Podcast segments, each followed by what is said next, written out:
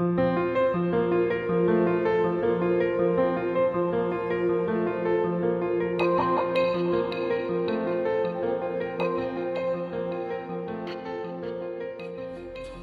要撒狗粮了，我的人间理想就是我老公。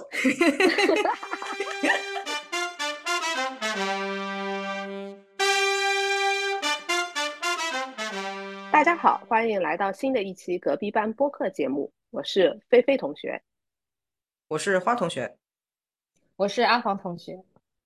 妇女节特别节目的时候，我们聊了一聊女权、平权这些问题，然后今天我们就想一下聊一下它的一个副主题吧，关于男人的话题。然后我觉得男人的话题可能是个太大了吧，可能也是我们三个女生有点局限吧。话题我们就聊一个稍微小一点的领域，就是关于上海男人和所谓上海男人常常联系的另外一个字“妻管严”。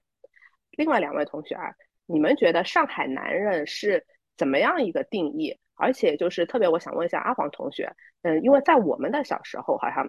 上海男人是还真的是好像有点是爸爸一辈啊，什么挺挺他们挺有一个相对比较有点类似的特质的。那现在的上海，还嗯，也是因为大家是海纳百川嘛，各各种人也是陆续成为新上海人什么的，还有这种上海男人的说法吗？大家还会有这样子的一个标签吗？我感觉的话，像因为我们单位呃，基本上上海员工目前大概也就五分之一或者三分之一的样子吧。就是说，但是我我感觉大部分人对嗯上海本地的男同事还是会觉得比较偏顾家一点吧。就这，我觉得还是还是会有这样的一个嗯群体滤镜在的，对。那你觉得这个是局限于所谓的比较在上海住的久的那些上海男士呢，还是你觉得是就是如果他已经来到上海做新上海人，可能有几年了，他也会就是比较偏向于这种特质呢？就是怎么去定义这类人群？你觉得？我觉得大家讲到这个词，大部分指的应该还是在指的土生土长的这类人吧。如果除非你在上海定居很长很长时间了。就你基本上这个也融入 local 了，就可能大家会觉得啊，你是上海人。但是，一般讲到这个词，在还是会指的是你在这儿长大的这种土生土长了。至少从现在来说，那你从小就是接触的，就是比如说你爸爸或身边的人，你觉得就是要稍微画一下这样子一个上海男人的画像的话，你觉得你会用哪一些字？呃，我觉得应该还是这个吧，就比较比较顾家吧，比较贤惠。对，但这个贤惠是一个褒义词，应该是在那个家庭关系中间是比较比较愿意分担家务的，因为这一点是跟别的地方是不一样的。然后可能当时大家是觉得，哎，男的就是男主外女主内啊，你你们上海男的怎么这么那个顾家，还会去买小菜场买菜，还会做菜，都觉得你特别能干。可能是我觉得，就不是说我们上海地区所有的男性男性同胞都是这个样子，但只能说是这样的一个群体是比较多的，对，会比较顾家，然后呃，那个平时也不是这种粗声粗气的，或者比如说地铁里面吵架就不会动，只会动嘴不会动手的那一类，所以我相信应该是一个群体的一个特征，但是不能说每个人都是这个样子的。哎，那你你说到这个就是不会动手啊？你你自己知道的情况下，你觉得上海男的家暴，你觉得听到的比例是确实，你自己能听到的身边的是不是很少？嗯，其实我们同龄人中间我不怎么听到。如果说是我们从小居住的环境，那个在长一辈家里的话，比较少会有。但当然，如果说家庭冲突，就是比如说争执啊，或者。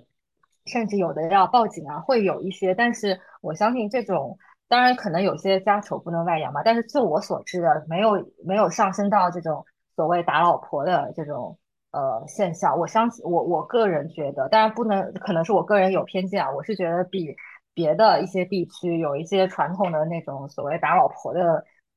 这种 现象发生的地区要好很多。我基本上不怎么听到，但是说夫妻之间相互争执，这个的确是会有的。嗯，动有的甚至动手打幺幺零什么的也是会偶尔存在的，但是基本上应该上升不到家暴吧，我个人觉得。那我们听听花花同学是怎么来看上海男人这个标签的？我的主要观察对象其实就是我爸嘛，然后。还有一个就是小时候住在弄堂里面，然后我们弄堂是那种石库门的老房子，然后它一楼就是一个，就是一进那个门就是一个厨房，然后厨房等于它一半是过道，然后另外一半是厨房，然后厨房是没有门的嘛，就整个就是开放式的嘛。然后那个厨房而且是公用的，等于是住在这栋楼里面的两户人家一起用这个厨房，一人一半这样子。然后呃，每一天基本上每一天晚上做饭的景象就是我们家是我爸做饭，然后我们的邻居，我们楼下那个邻居是。啊，也是他们家的爸爸做饭，然后他我正好跟他的那个小孩是。呃，差不多大，他比我大一岁吧，可能比我高一届。然后就就是我们两个人的爸爸分别在那边做饭。然后我们家是我爸做饭，我妈洗碗。然后他们家是他爸做饭，他爸洗碗。就他们家的爸爸是更贤惠一点。然后我觉得的确是，呃，挺这种情况可能在上海更普遍一点，在特别可能是在更北方的地方可能比较少见吧。我觉得好像的确是越南方，感觉男生好像嗯。会比较贤惠温柔一点嘛，就是整个趋势啊，不是说每一个人都是这样子，所以小时候印象还蛮深刻。然后我爸还会跟那个邻居的那个叔叔两个人切磋切磋厨艺，就是啊，今天小菜场什么东西比较新鲜呐，然后或者是下馆子，然后学了一个新菜啊，然后他们家做了，我们家也照着学啊，然后就是还有一种暗暗在那边较劲的感觉，就是有的时候呃背地里说一下，哎，他们家的。那个做饭，哎呀，下那么多油，下面都那么多盐，哎呀，不健康，就还在那边就讲一些蛮芝麻蒜皮的小事哦，就是还是会，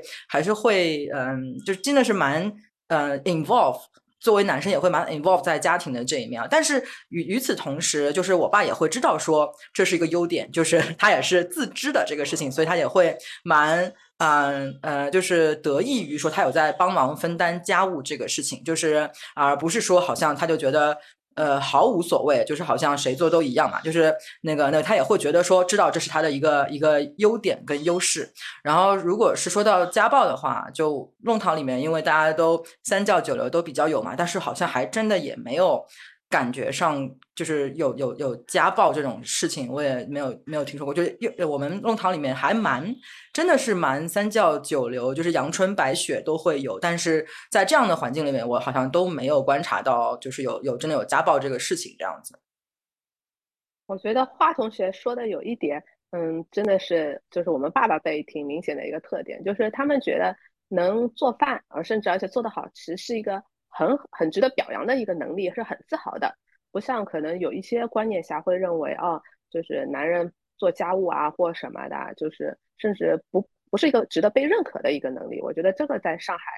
最起码我们成长的环境下吧，都是一个大家一个共识。然后我就想要说一下，是我的爷爷，我的我，因为我们家其实搬到上海是从我爷爷一辈他工作开始来到上海的。我们最早他出生的时候是在一个江苏的农村。然后，嗯，在那里就是很小的时候吧，也算一种青梅竹马，就跟我奶奶结婚了。所以我奶奶也是那种很传统的农村妇女。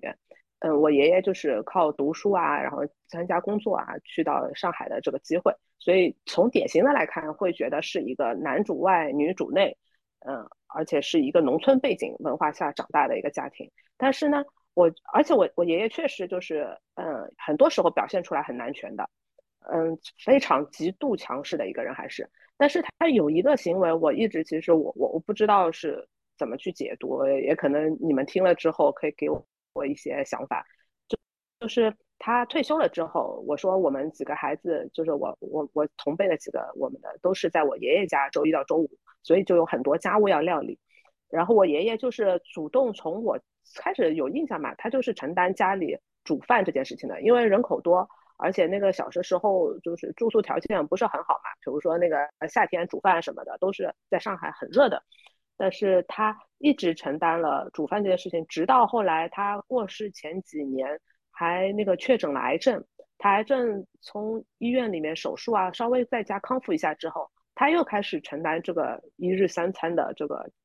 煮饭的这个工作。虽然他的煮饭他也不是一个很追求要多好吃啊或什么的，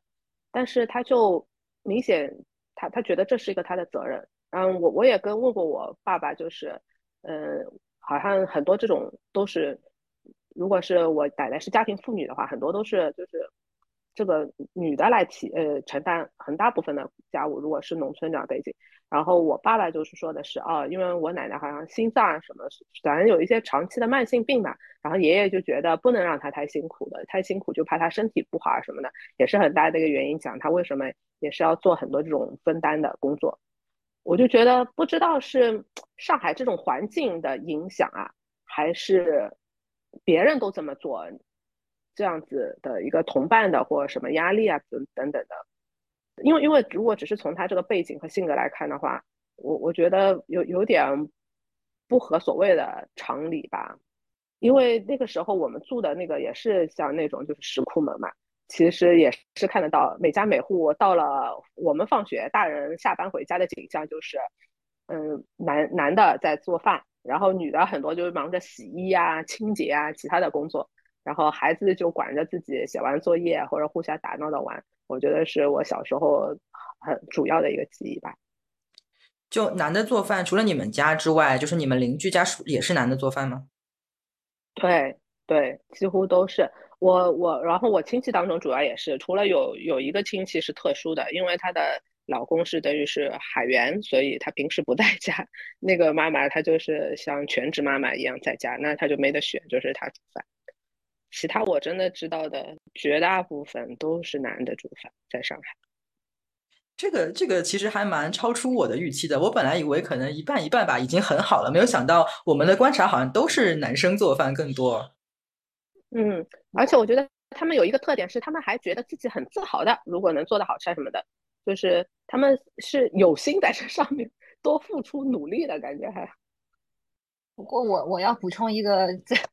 小概率现象，就是我爸爸对吧？我们从不我爸爸这个。也是那个土生土长，对吧？在在上海弄堂里面，就他是不做饭嘛，而且是不也是不会做。然后我有个姨父，就是我爸爸的妹妹的丈夫，他们生活在江苏北部，应该属于传统意义上的北方人了。但是在家里面，就是我姨父做饭的，而且他做饭做的特别好吃。所以这个东西其实也不是一概而论的，就是说这个谁做饭，当然说可能会做饭的、愿意做饭的男性同胞在。在在上海或者在更南方的那个地区聚集的浓度比较大，只能这么解释。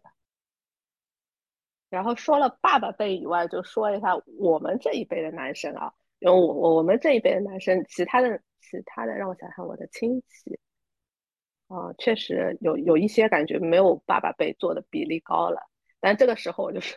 顺便表扬一下我老公啊，我老公就是从我们结婚，主要就是都是他负责煮饭的。嗯，那个时候还在上海，我们两个人工作的时候，他嗯还会一早比我早起床很多，然后起来了之后，因为荤菜的话，他隔夜会煮多一点，然后可以中午带，第二天中午的带饭也已经有了。然后蔬菜他都会一早比我早起来，因为我还要女生嘛，早上要捯饬一下什么的，然后他就是可以利用这个时间，嗯，在那边做个蔬菜，做一两个蔬菜，然后带饭啊什么的。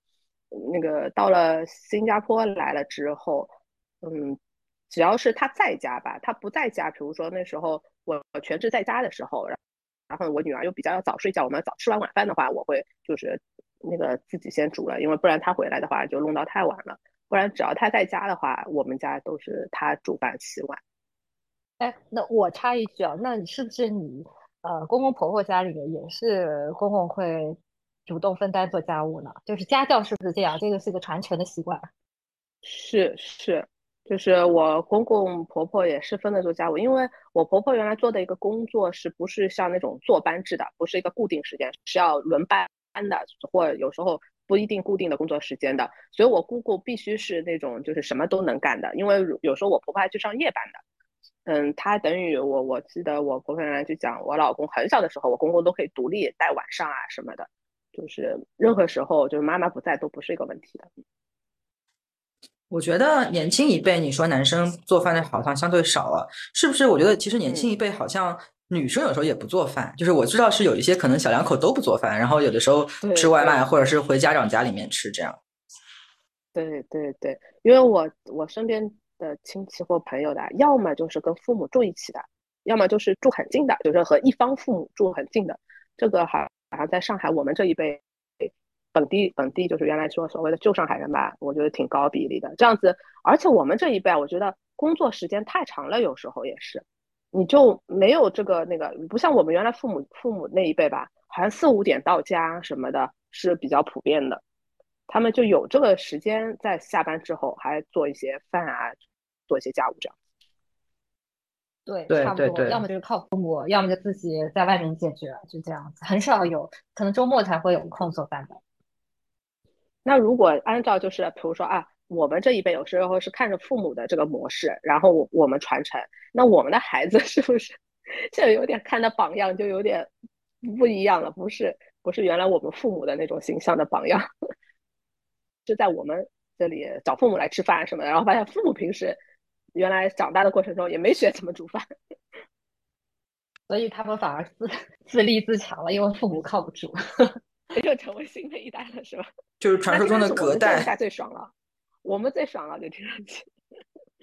对，就比如说我外婆是好像是不会针线的，所以我妈针线就很厉害。然后我又不会，然后我现在的衣服什么的需要补补啊，干嘛的我都存着，等我妈过来 就一一全都丢给她。我不是没有努力过，我尝试过就很翻车，就不行，留给我妈。然后我外婆是会做饭的，然后我妈就不不太会做饭。哎，我妈做饭那个那个那个，哎，痛苦让我人难以下咽的 回忆槽点很多。然后我就就是我也没有做多好吃，但是我能够做到可以吃下去这样。好，那说了这一段，我们再切换到另外一个关键词，就是妻管严。那我想听听你们觉得妻管严这个东西是怎么定义的？你觉得它是一个褒义词呢，还是一个贬义词？嗯，从字面上来讲，它肯定是一个贬义词吧，对吧？因为在原来这个观念当中，应该是。男主外呃男主外女主内，然后男男稍微有一点男尊女卑嘛。但是我觉得目前来说，如果你说是妻管严的话，反而是个褒义词，就证明呃证明你的选择是 挺好的，然后然后说明你的那个 另一半也是足够尊重你，所所谓的才有这样的一个一个这样的一个称号嘛。因为其实他也不是说真的是一个弱者，是他是说。呃，在这种关系当中，他男男男性愿意示弱，愿意去呃让渡，以自己的一定一定的这种所谓的呃特权给到另一半。所以我觉得到现在来说，如果你说自己是妻管严，我我觉得这个虽然是自嘲，但其实是一种自我保，是一个褒义的词了。那你觉得，嗯，上海男人是有这个妻管严这个特色比较多吗？嗯，我觉得倒不是那种怕，应该是属于女生，你或者妈妈在家里面也比较，妻子在家里比较能干，就是说也我很敬，我很 respect 这种关这种关系，而不是说是反反过来就另外一种女尊男卑的那种情况，哦，说什么妻子让老公你往左就是往左，往右就是往右，我觉得反而是一种相对比较均衡的一个关系吧。也不是不是真正的说一个真的是怕另外，当然这种家庭可能会也会有，但我觉得大部分还是是一种比较尊敬，比较愿意跟你分享，愿意让渡一部分自己的所谓男性的特权给女性的一个表现。对对，我还蛮同意的。就是呃，当然我也是，就是只能说身边几十届啊，就是我没有办法说一个统计的概念。但是从我认识的这些呃例子来看，我看到的是呃，我觉得就是传统的对妻管严的定义，说什么真的是女生对男生言听计从，我反而觉得好像是在啊湖北啊四川那一边，就是我有几个朋友那个地方，我感觉他们对待。老公的那个方式，就是他们那边叫趴耳朵嘛，男生就好像就是男生会。呃，就是家里面女生真的是比较比较做主这样子。然后我觉得上海男人这边，我自己的体会是，他们是比较愿意跟女生商量着来，就是不是说啊男生说一不二这样子，就是他会呃愿意倾听女生这个意见，然后愿意整个家庭的决定是大家一起商量着来做的。然后嗯，他们也没有说真的是啊，就是一定要东风压倒西风，或者西风压倒东风这种这种概念，对。我觉得你们谈的这种就是所谓 respect 的那个，是我们嗯小时候吧，就是上海的这个成长环境下，我们理解的那个妻管严。但是我就想要讲一讲，有一种我不知道算现在在某些影视作品里嘛，比较有戏剧化，还是比如说甚至是有一些小品啊或什么，他们会表现出来的那种怕老婆的感觉是啊，他们会塑造女性的形象是那种非常情绪化，然后不理智，然后男的表现出来的就是，哎呀，就是你太难缠了，你那么情绪化，我跟你讲理，你根本就讲不进去，所以我就干脆说，哦，我我服了你了，我就是那个让着你啊，或什么的。我不知道你们有没有看过之类的这种。就是不跟你一般见识的那种感觉，而且就像对，就像你说，他有的时候，特别是那种小品里面啊，就感觉他塑造的根本就是个悍妇的形象，而不是说真的是两个人平等的一个对，而而是对，就是我我知道你在说什么，我觉得那个嗯，如果也叫妻管严的话，我觉得那个其实其实是有点带贬义的，而且是对男方跟女方其实都是带有一定的贬义跟恶意。而且我觉得吧，就是这种情况下，其实是一个非常简单粗暴的一个对人物的一个塑呃会呃叫什么？对人物的一个塑造或者是一个描述。就像我们对影视当中觉得所谓的人成功人士都是那种霸总，都是要差不多走路的腔调、讲话的那种方式一样，他把那种所谓怕老婆的这种情况，就是简单粗暴的理解为呃自己老婆特别凶、特别凶悍，然后蛮不讲理。然后男为什么会有这种情况呢？那就是因为女的蛮不讲理，男的懦弱无能，所以他才能解释说哦，原所以才会怕老婆。他们因为简单粗暴的认为，就是说是没有男女平等的家庭关系这个概念存在的。只如果有的话，那就是这种情况。所以大家也就习惯性的把那个所谓的妻管严塑造成那种形象。呃呃，这个我觉得是一个比较可能以前可以这么理解，但是现在的话，如果都是。这种很简单粗暴的去描绘的话，就说明这个编剧本身他是非常肤浅的一个人，是吧？是对对对，我觉得讲的非常好，就是这个根本就不是一种赞扬，也不是一种地位的提升，这真的真的就是其实是一种贬低。我们说到上海男人比较，就是大部分呢，就是我们自己的感官下的那个，嗯，比较愿意在嗯家务上多。配合投入时间，还有就是他们也会跟老婆商量着来，比较尊重老婆的意见。呃，我就想啊，为什么好像有时候，当然我们也尽量不要把它说成一个地域帖，是吧？地域就是一种歧视，然后又是一种不公平啊等等。但是我就在想，这个地域的差异是什么因素真的会影响到这类人群？一个就是我前面可能讲到的啊，别人都这么做的时候，你你觉得你也是合理，你也可以参考的。还有一个，我觉得我自己的思考是啊，是不是因为做在这种大城市里面？一工作机会提供的比较多，二就是很多时候为了家里的经济状况什么的，夫妻双方都必须要去工作。嗯，同时当然社会也会因为夫妻双方都需要去工作的情况下，就会提供一些育儿的支持啊或什么的，让嗯孩子也是能能被有地方托付的，能支持夫妻俩都去工作。夫妻俩都去工作之后。嗯，等于大家呃投入在家庭的时间都是有限嘛，这样子的话，男方是不是就觉得啊，我我不可能让一个妻子工作下来还承担所有的那个，他也觉得不合理，他们就会比较有这样子的觉得，大家都是所谓一定程度上平等贡献在工作和那个家庭里。还有就是由于夫妻子去工作了，特别是那时候没有网络啊或什么的，不像那个现在，其实你就算在一个家庭。叫做 home base 的这样子的话，你也是有很多信息渠道啊，接触社会。那个时候可能真的是要通过工作啊或什么，有一定的交际圈什么去知道很多信息。所以那时候他觉得啊，女方也是有他同等的这种视野啊，在社会上什么的，所以他的意见啊或什么的，他也会参考啊、尊重啊等等。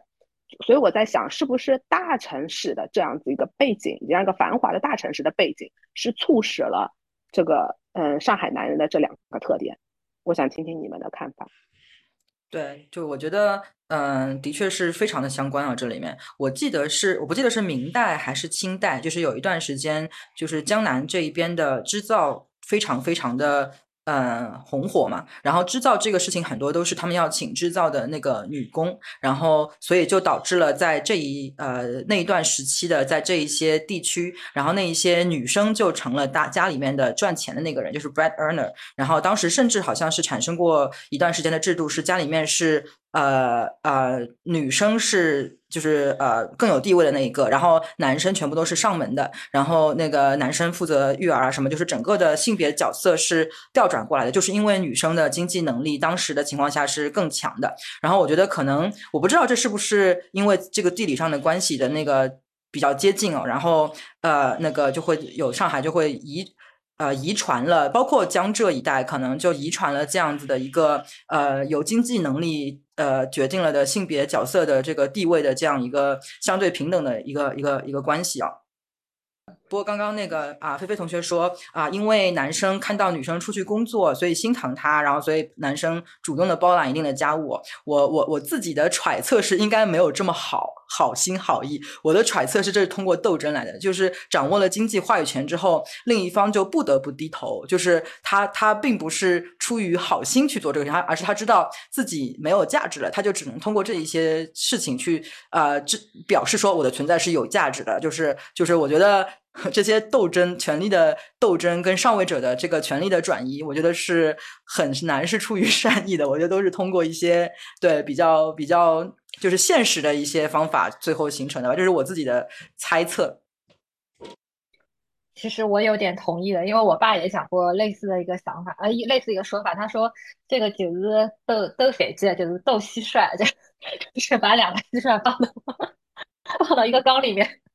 就是两个人互相缠斗吧，然后最后形成的 一个一个结果吧，就是没有办法去外人去影响了。就这个东西真的是两个人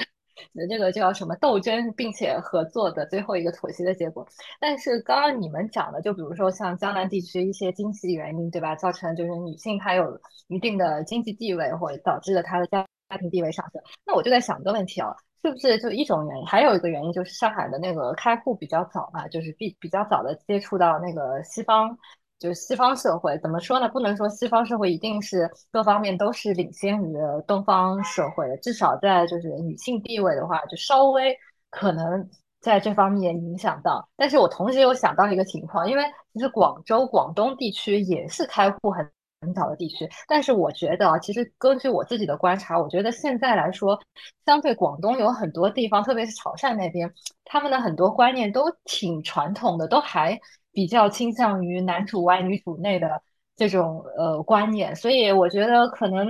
就不好讲吧。就是开户早跟接西化早，可能也不是完全的原因。因为我觉得那个开埠的时候嘛，就是我们看那些呃影视作品嘛，比如说啊。广告狂人 Mad Men，他可能是上世纪六十年代，一九六零年代的时候嘛，那个时候美国也是家庭主妇嘛，然后就是美国的那些女权的啊运动啊什么的，其实应该是在开埠之后的，所以我觉得开埠的时候可能，而且更多的过来。从经商啊过来的那些也都是外国的男人，但是我觉得你讲的对的，就是开埠的影响。我自己的猜测是因为开埠会有很多的那种贸易啊，什么呃更多的工作机会，就比如说啊公司里面可能有一些文员的那些工作，打字员啊，然后那一些呃秘书啊什么的，然后可能就给女性提供了更多的工作机会。那女性就是有了经济的实力之后，那他们的地位也就相相应的上升。我觉得可能是。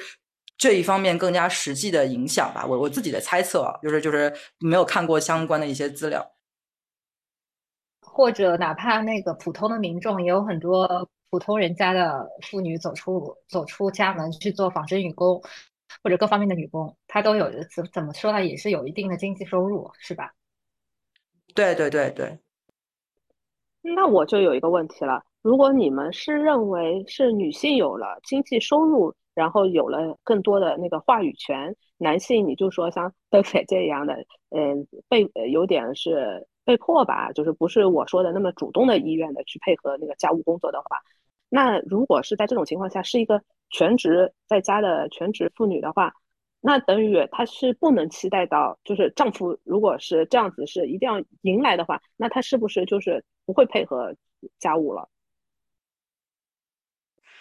我觉得。就是还是整个的环境，大环境的语言环境是觉得，嗯，家务应该是多由女性承担。只不过，嗯，就是在嗯上海的情况下，是他们男性。呃，就是在能力能够承担的时候，他们不以这个为耻，然后反而是觉得是可以的。然后就像我之前说，就是我爸做了个饭，然后就很得意嘛，就他知道自己这个是相对于大部分男人来说是额外的付出，就他不觉得这个是，就是他他他不是觉得他理所当然应该做家务，他是觉得他有付出，他觉得他是个好男人，他是。Above average，它是胜过平均值的。就它不是说整个的大环境已经变成了大家的认知，已经到了说男女是要平分家务。我觉得我自己的感觉啊，并不是到了这一点。哦，因因为这个我点总结的挺好的。哦，但是你爸爸知道吗？你有没有表达过 类似的想法？你跟他说，就我或者你就默，默的鼓励他。对，我爸会邀请鼓励的啊，就他做完饭就会一直问我们说好吃吗？好吃吗？好吃吗？因为我给我 老公灌输的是一直是另外一种思想啊，比如说我那时候不是全职在家的那段照顾孩子的那个时间，我一直和他讲的，他也就是接受，没没有被我说服啊。我觉得就是一开始我们就在这个事情上是一致的。嗯，他比如说八到五去上班工作了，那我的那个时候我也在工作，只是我就说我的工作是在家呢，是八到五在家里就是照顾孩子，然后但是他五点一旦回家了之后。他是五点以后的时间，我五点以后的时间是我们平分家务的时候，不是一个额外的，就是一个大家分配这样子的。只是说我正好我的白天的八到五也在家，所以我好像总量在家里投入的是八到五，要加上后面的五以后这样子。就是你老公认为家务就应该是平分的，还是你老公觉得家务是女性的事情？是应该平分的。对，我觉得这个就是观念的差异。我觉得我们上一辈人，他们其实并不觉得是平分的，他他们还是会觉得家务是女生的事情，所以帮忙做的男性是优质男性，是有就是 go extra mile，就是对对对对对对对对，而不是说你帮忙做家务是个基本基本的款式，因为本来就是应该要要平分，所以你做有有什么好了不起的，就是基本的。我觉得他们是加分项，对对对。嗯，因为在我我的比如说我的爷爷这里的一个大家庭一点，比较少这个概念，也有可能有一点它的特特殊性在里面。因为比如说我家一个亲戚是，呃，女方非常强势，然后男方就是他们两个不是比较经济的问题啊，反正就是性格方面造成一个女方非常强势，那个男方是完全没有话语权的。所以就是就是指哪打哪，讲要干什么干什么。还有另外一个家庭的情况是，女方的工作啊、学历啊等等远高于男性，所以那个男性几乎也是只有很少的事业，而且这个事业还是依附于女方的。所以他们家也是的，女方完全不做家务，然后男方应该说是承担了所有所有的家务。所以在我们家的感觉就。不是很强，就是男男性的那个话语权的感觉就一直不是很强。然后像我自己家的话，那就更特殊了，因为我爸爸就是一手照顾我啊，照顾家里，什么事情都会干。这所以可能 我的成长环境有点不一样。我觉得这个事情跟地域的关系，就是在上海，女性能够找到这样子的工作机会，能够有这样子就是收入远高于男生的这样子的一个机会哦。你可能在其他地方这样的机会比较少，特别是如果你要去到就是如果要靠种地啊，比较体力活的那些地方的话，那真的就是啊一分力气的一分优势嘛。就我还知道，好像是有一些农村的地方，他们分地就是家里面男生才占分地的名额，就是如果你生了个女儿的话，那个女儿是不占。分地的名额的，就是你你生了个女儿，你会少少地，但是你就女儿也要吃饭嘛，就等于是你要那个那个呃不划算了这样子，所以在那些地方，他们要就是觉得要生儿子啊什么的，我觉得真的是情势所迫，就是我也能够理解，就是因为这本来就是一个。嗯，就是在这个分分地这个事情上面的不公平啊。那如果要公平的话，就应该是从这个制度上面去改变，而不是说你强行规定人家也爱爱儿子跟爱女儿一样。那他如果有事实上的这个区别对待的话，那他也没有办法。他们对我我是这样认为的。所以我觉得以地域性来讲的话，那就是因为工作机会的关系导致的女性地位的上升，我觉得是很有很有关系的。所以我原来就是看到有一些女权主义者，他就会强调很大的一点，就是说。他嗯，鼓励女性去文明程度、经济发达程度更高的城市去生活。他们说，你要尽可能的去往那些地方移，这样子的话，你能享受到的平等的对待啊，你能在女权上的主张啊，会更容易成功。所以你们是不是也是觉得这个说法是对的？我觉得还是比较比较比较准确的吧，因为。任何的嗯人际关系或者是社会地位，其实说归根到底都是经济基础决定上层建筑。那你有更多的选择，你就相当于你有就金金钱可能就是代表的一个投票权，你可以用用它来作为你的筹码去选择你喜欢的、更适合生存的地区，然后去掌握一定的那个话语权。呃，的的确是这个样子，而不是说是靠一味的感化 或者所谓用爱发电去鼓励呃鼓励这个社会。当然，这个也是重要的，但是我觉得最根本要素其实就是经济地位啊，没有错。对，而且很多很多时候，那个男女平等的这样一个概念啊，是要嗯，你要嗯去到一个。温饱点，你超过了，你才说你有余力去考虑这些事情。那如果家里经济比较拮据的话，那真的就是谁赚钱谁说了算。那如果家家庭情况好一点，你可能才有余力去讲究一些那个那个比较稍微好像比较呃理想主义的一些一些问题啊。就比如说，嗯，家庭经济可以了，你才可能考虑说啊，女生在家全职带小孩，那也是一种付出，也是。也是，就是给家里面其实创造价值的。那如果家里面真的是揭不开锅的状态，那那就是如果女性没有收入的话，跟家里面条件很好，然后一个女性家庭主妇的一个这样的地位的话，我觉得的确是会会非常的非常的不一样，这是挺现实的一个问题。所以其实家庭夫妻关系什么还是挺重要的，你就是会把这个东西给呃传承，给影响到你的后代的。所以你看到小孩看到你爸爸怎么对待妈妈，妈妈怎么对待爸爸，他以后也会仿的，或者说他在择偶的时候也会有就具有这样的一个倾向性。对，我觉得其实很大的一个影响就是啊，孩子会找有两种极端吧，一种是找就是觉得父母这个关系有很大的问题，他就会找他的另一面，他要超级去避免那种状况，在自己的有自己自己家庭的时候，还有一种就是。父母如果他觉得，哎，这个是一个我很认可的模式，他也在里面，嗯，享受到了很多温暖，他就会很想要复刻，他会拼命去再重现这样子的一个关系。我觉得，但是这两种有时候都会造成新的困境，有时候，嗯，但是可能不太多在今天的节目里面展开吧，以后可以再讲一个单独话题。嗯，我能八卦的问一下，你是哪一种啊？呃，因为我我没有呀，就是我是特殊的。我其实因为我我在记事开始就是我爸爸一个人了嘛，我没有印象的，我不知道。我其实是个零，是一个自己要探索的零，我觉得是。就是你是按照你爸的模板找的你老公，还是你是按照你爸的反面找的你老公？嗯，我觉得是这样子，应该说这样子。我和我爸爸有。一部分的性格是相似的，而且我觉得是一种我看了他之后我习得的，倒不一定是一定的天性。嗯，但是有一部分是我和爸爸不一样的。我觉得我和我爸的不同和相同可能占到七成和三成。嗯，然后我和我老公，我就是一直觉得我和他的相同和不同也是七成和三成。所以应该怎么来练他？他跟我爸的这个，所以就是你，你感觉你老公跟你爸还是不太同同类型的人？嗯，不是很同，因为我我老公，比如说我爸爸是一个呃跟强势这个字关系不大的，但是我老公就是跟跟强势这个关系很大的。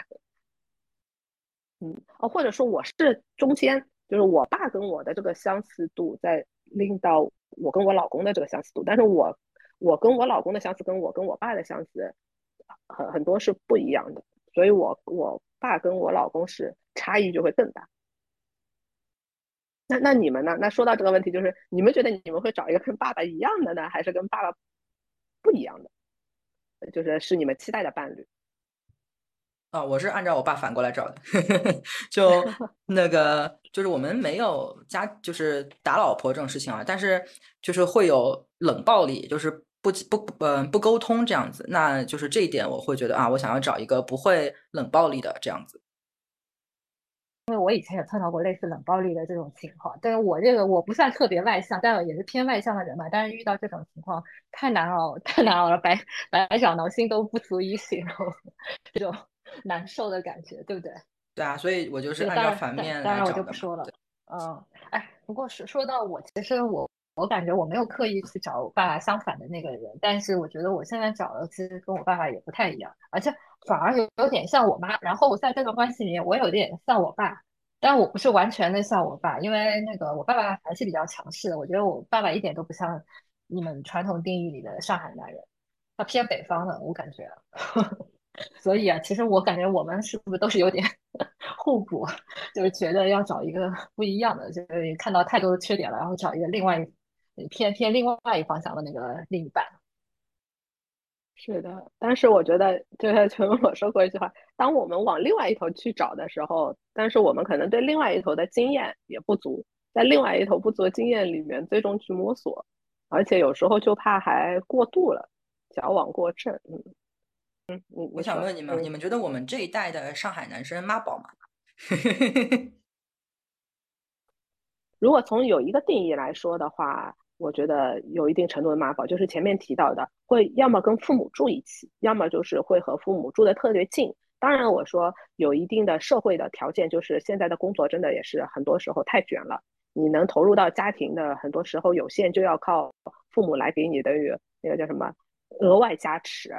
但是，嗯，可能是因为我也比照了新加坡这边吧，新加坡也不是说父母完全不帮忙。但是可能也是因为一辈很容易有好几个孩子嘛，父母也不可能一下子帮得过那么多过来。嗯，还有就是这里稍微西方思想会偏西方思想一点，嗯，小夫妻还是更独立一些的。这个的时候我就觉得，呃，其实是对家庭关系是更有益的，因为你和你的伴侣是唯一的战友的时候，你们这种革命精神啊，而且对自己的这种独立的那个。能力的锻炼，还有就是你们两个人很多事情是就单单考验你们两个人，你不需要再去考虑更多范围的意见的时候，对夫妻感情的稳定啊，整个自己的人生的经验啊发展，我觉得都是有利的。所以有时候我觉得跟父母辈隔开距离是好的，但是在上海的环境下，我觉得我们这一辈选择隔开距离的，我我自己身边的感触啊，是少部分的人的选择，大部分的人是跟。父母有着很紧密的空间上或者是心理上的这样子的呃联系，不知道黄同学更加是在内地的是什么感受？呃，我的观察跟那个菲菲同学其实是一样的，因为我当时其实我原来交往的都是非上海的男士嘛，然后后来到到现在这个呢，我一开始的确是有一些不适应，我会觉得你怎么？这么 妈宝对吧？后来但是也是跟很多我在本地的一些同学啊或者朋友交流嘛，他说其实也难免，因为独生子女嘛，大家都一个，特别是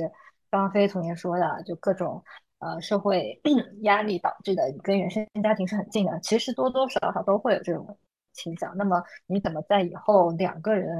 相处的模式下去，慢慢的影响或者是消减这种所谓的妈宝？但这个是不是很好的词，其实也是对对对对那个这样的一个人群的一个不尊重嘛，对吧？减少这样的一个外界父母的一个影响，其实这个才是你要做的功课。因为只是说了大白话，多多少少会沾染一点，除非除非是像我觉得像那个那位同学的老公，就很很年轻的时候就已经独自在外地在异乡那个生活，这样就会好一点。但如果在同一个城市，难免受到影响。你们觉得母亲的强势会比较容易导致儿子妈宝吗？会吧，会啊。上野千鹤子里面有一个我觉得印象很深，就是讲男男孩的话是很难弑母的嘛。如果他妈妈很强势的话，那我觉得他更难弑母这件事情。就是很难从汪小菲三个字，请把他的名字打在公屏上。就是我觉得，所以自己我带孩，就是对孩子的时候，我就思考这个育儿，嗯，这个亲情父母这个真的是指向分离的。你的目标是要让他离开你，让他能独立很好的自己在社会上找到自己的路啊和生活，和你希望跟一个很亲密的人保持。越来越呃更多的亲密机会，真的是分离的。就比如说你夫妻俩关系好，那你是更期待我能跟他有更多的时间一起相处，一起很多分享的那个。但是跟孩子真的就是另外一种方式，而且在就是我们的这个文化背景下，我们更没有这种观念。对，我是你刚刚提到那个弑母啊，就是嗯，我掉一下书包啊，就是如果我讲的不好，欢迎我们的听众朋友那个那个给我指出我的我的我的那个讲的不好的地方啊，就是那个俄狄浦斯情节，就是男生是要呃弑父娶母嘛，就他的那个。成长就是要呃成长成为一个像父亲这样子的人，然后最后把呃父亲杀掉，然后那个呃代替父亲娶娶母亲啊。那我觉得在一个女生比较强势的家庭关系里面，可能就是对于男生来讲，他从小少了一个这种父亲形象 father figure 这样一个 model 的感觉，所以他就可能呃。就是跨不出这一这一步，然后就跟母亲的联系也更强。但是就像菲菲同学说，因为啊儿子跟母亲是同呃异性，所以他做不到，他是比较难，就是有弑母的这样一个呃完成的这样一个心理的过程，所以他就很难去斩断跟妈妈之间的联系，然后反而会变得就是跟妈妈这样的一种联系，最后就变成了变成了妈宝的这样一种一种现象了。就我自己的一个一个感想。还有就是你们会觉得吗？男生有时候如果找对象的时候会容易参考妈妈这个原型的，他们容易找一个跟妈妈有一些共同相似点的，肯定是的。嗯，那我又想把汪小菲三个字打成公屏上，他不就是找了一个跟他妈妈就是演艺圈版本的张兰女士吗？但但是又嫁不去是吧？但是 handle 不了。哎，就是还是 handle 不，但是他还是不住的，就是倾向于找这个类型的女性，包括长相都很相似。嗯嗯。对，但这种其实照着样子去找，其实并不是一个健康的关系。我觉得，就是你最后还是要按照你自己的需求，而不是完全完全按照一个你看上去的一个你的对我。所以他们的那个不不顺不顺畅，我觉得也是挺挺自然而然的结果。我们最后一个问题就是，那如果现在要画一个理想的，就不管现实生活中你的另一半是怎么的话，你理想的另一半，你觉得你给他画一个画像有哪些关键字呢？这个理想反正是理想，对吧？也不基本实现不了，是吧？那其实我觉得，对于大部分女性来说，她的理想的可能形象类似于《傲慢与偏见》里面的 Mr. Darcy，就是这样这这样的一个形象。但是我相信，那个简奥斯汀终其一生也没有遇到他的那个 Darcy 先生。我觉得这个是个比较难实现的一个一个情况吧。就是说，他本身以这个足够优秀，还。还愿意来来帮助你，对吧？或者是观念还是比较比较比较平等的，就是说那个就是这个自己很厉害，还无条件爱你。但我觉得这种东西很难实现的，人多少还是会有一些缺点吧。但我觉得如果说理想的话，可能女性更多的是希望是那个尊重和爱吧。我觉得现在大了再去回想达西啊，我觉得达西最感人的地方在于他是一个会改变的人。就是很多人，就是嗯，每个人都不是完人嘛。但是我觉得很难的一个地方是在于你能够认知到自己的不足跟自己的那个缺陷，然后你愿意去承认自己有这样一个问题，然后你愿意努力做出改变，因为改变很难。我觉得你能够就是迈出面对跟承认的那一步，已经非常非常难了。特别他是一个就是非常的各种方面的一个上位者，就是。对，从社会地位、经济地位到性别优势，到各种各样，他就没有一个短板，全部都是就是非常完美的一个形象。在这样一个人物，他还愿意去承认自己的不足，我觉得这个简直就跟神话一样。所以我觉得，我对我来说，我现在觉得达西的对感人的地方、动人的地方，就是他能够去面对、跟承认、跟改变。我觉得这个实在是太太稀缺了。对，感觉自己也做不到。对对对，我也觉得我做不到。其其实我是很同意那个黄同学啊，我觉得作为一个大部分的女性吧，都希望是被尊重和理解，可以沟通。我要撒狗粮了，我的人间理想就是我老公。可 以可以，要给他听。狗粮一吨，放在那个片头，片头给他。如果如果如果他背后用什么指着你，你可以咳嗽两声，我们就知道。就是，嗯，我觉得他的就是人间，或者是人间理想，对我来说。就是对尊重，就是大家能够去平等的去讨论事情，然后说出自己的看法。然后，如果我是对他是愿意去改变他的看法，然后接纳我的我的看法，就是被我说服这样子。我觉得这个是嗯，对我来说嗯挺重要的。然后我觉得是在沟通家庭的呃关系里面沟通的一个非常大的。一步嘛，就是因为就是我按照我老爸的反面来找的话，就是我爸的冷暴力就是比较不善于沟通嘛，所以我还蛮看重沟通这个这个这个事情的。然后还有就是跟菲菲同学的老公一样，就是他也是觉得家务是平分是非常非常正常的，就这个事情也很神奇啊，就其实他的。嗯，妈妈是做过一段时间的家庭主妇的，就是嗯，当时他们家庭的条件没有办法，就只能够他妈妈在家里面照顾小孩这样子嘛。然后竟然从这样一个家庭里面走出来的人，认为就是家务是男女要一起承担的，我觉得就很神奇。就是他竟然没有因此而觉得啊，家务就是女的的。所以我觉得就是嗯。有的时候耳濡目染、言传身教，但是有的时候可能又是一种，就是你自己的对世界的认知，跟你自己的一种，你愿意去改变自己的看呃想法，然后呃有一个比较公平的认知。我觉得就是自己的努力也是可以有一个比较好的一个成果的，所以我是觉得这两点都非常非常的难得，所以我觉得我非常非常的知足这样子。哦，所以最后总结一下就是。一个社会环境，还有一个原生家庭，其实是两个挺会影响一个人的。但是呢，哪个影响的会大，最终把你推向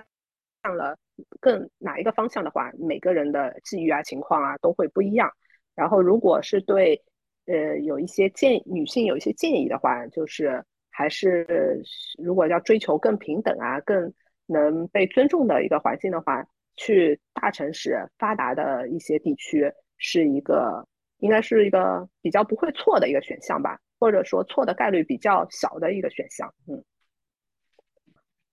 对我之前在豆瓣上看到过一个讲法，我还蛮同意的。他就说，因为现在比较多的女性在择偶的时候会把经济基础看得比较重，所以男生都嗯很强调自己的经济基础，然后他们可能也会觉得在呃家庭关系里面自己有了经济的实力的话，就完算是完成了对这个家庭的交交代哦。那他就会说，如果女生在择偶的时候，就是经济基础是一个方面，然后你可能也会很看重男生对于家务的态度，对于男女平等的态。态度，然后呃，各种这样子态度。如果女生就是越来越多的女生，最好是大部分的女生也都是对这一方面能够提出一些要求，而不是觉得说啊，男生经济就好了，我就觉得他好了，然后我就啊愿意了。我觉得他就是一个可以就是 OK 的一个对象的话，那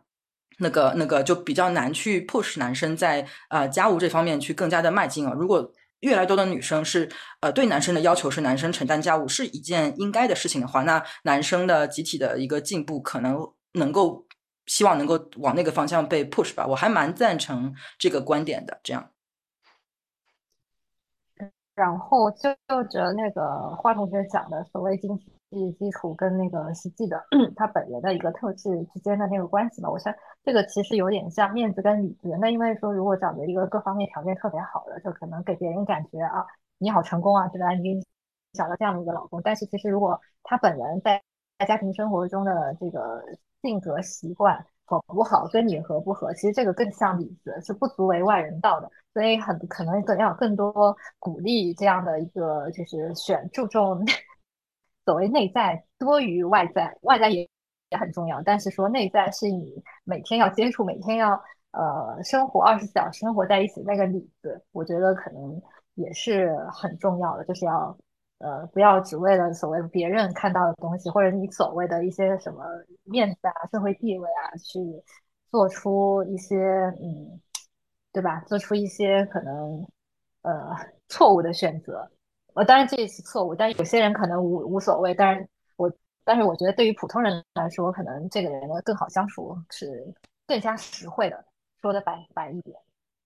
嗯，讲的太好了。就是，嗯，我觉得这个面子里子的这个归纳太太到位了，就让我想到上野千鹤子之前在跟北大的那个女生的交流里面，她一直在说一句话，就是你不要糊弄自己，就是鞋子好不好穿只有自己知道嘛，你自己自己日子过得好不好，你。并不是就就是没有办法把日子真的过得朋友圈一样，就是每天晒给别人看啊！你就是不要糊弄自己，自己怎么样舒服才是真正的舒服。好的，希望自大家都能过上自己想要的舒服的生活。今天的节目就到这里啦，拜拜，拜拜，下次再见，拜拜。